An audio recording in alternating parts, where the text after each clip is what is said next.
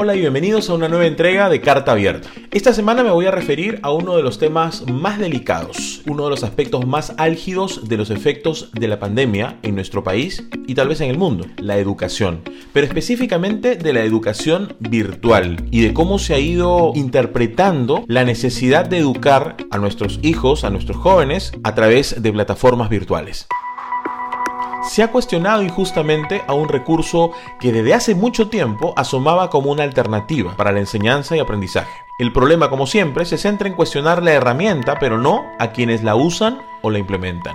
Me tomaré la libertad de personalizar un poco este comentario. En la enseñanza universitaria superior no presencial conocí una nueva realidad y no precisamente la virtual. Descubrí la vida misma de quienes se sumaron en el reto de aprender a distancia. De la alumna, por ejemplo, que sigue su clase con mascarilla porque lo hace desde una tienda mientras atiende al público. El muchacho que no deja de trabajar en un call center y sigue sus sesiones asíncronas. O la joven santiaguina, a quien la cuarentena la atrapó en su tierra natal y me muestra como fondo, durante las sesiones de videoconferencia, no una imagen descargada de internet, sino un paisaje natural de su zona, mientras me escucha con algo de dificultad por la conectividad del lugar. La enseñanza no presencial debe valorar el esfuerzo duplicado de muchos alumnos y sus profesores, quienes más allá de elaborar una clase replantean toda una estrategia para mantener el interés de sus discentes y cumplir los objetivos de una sesión.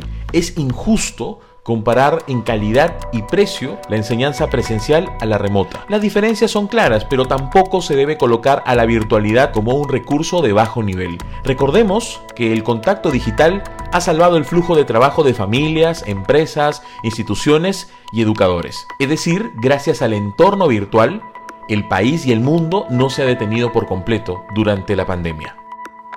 El reto es otro. Una de las tantas grandes lecciones que nos dejará eh, la COVID-19 es que las brechas digitales por fin son una prioridad social. Pues aunque no lo querramos, este recurso de enseñanza está hace tiempo. Conquistó espacio y llegó para quedarse. La telesalud, el teletrabajo, la teleeducación ya no son términos ajenos.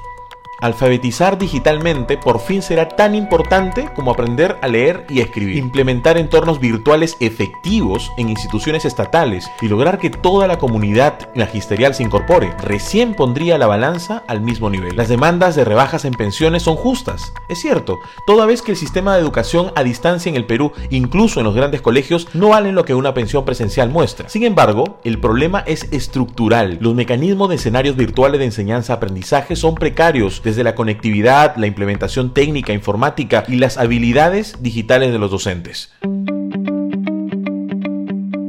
Cuando me preguntan qué encuentro de bueno en la educación remota superior, les respondo que veo una inmejorable oportunidad de cambio, exigencia, un reto y sobre todo la emoción de muchos jóvenes, quienes se adaptaron, como nosotros, ejemplarmente a un nuevo contexto, un nuevo escenario familiar para ellos, pero inesperado en su demanda y rapidez.